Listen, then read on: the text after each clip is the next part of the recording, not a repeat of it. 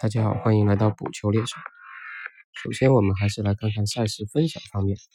昨天推荐的单场白俄罗斯超顺利打出，今天依然给大家带来两场赛事的分享。一场是白俄罗斯超的鲁赫布雷斯特，全场进球数低于两个；另一场是尼加拉瓜甲埃斯特里，全场进球数低于二点五个。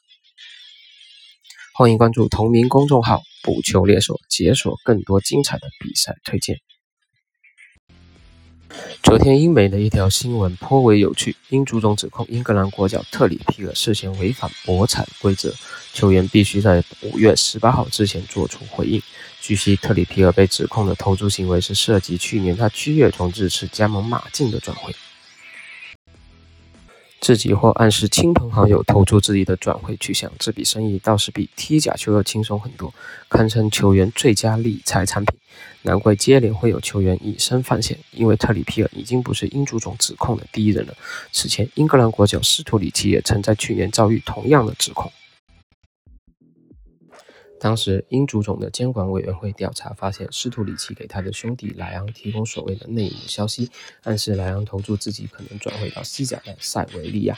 最后，斯图里奇被判定涉嫌博彩行为属实，全球范围停赛六个月，并罚款十五万英镑，导致斯图里奇跟土耳其特拉布宗最终终止合同，目前仍处于无球可踢的状态。而这次事件的当事人特里皮尔为自己申辩，在过去的几个月，自己完全自愿配合英足总的调查。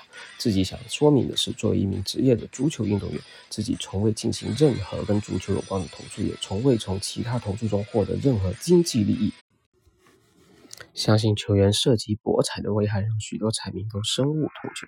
明天我们就来聊一聊一个臭名昭著的假球操纵者，至少操纵过八十场国际比赛的佩鲁马尔。或许你就看过他操纵过的比赛，甚至深受其害。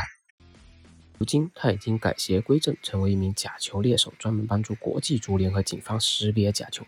明天我们就来听一听他的故事。我们明天见。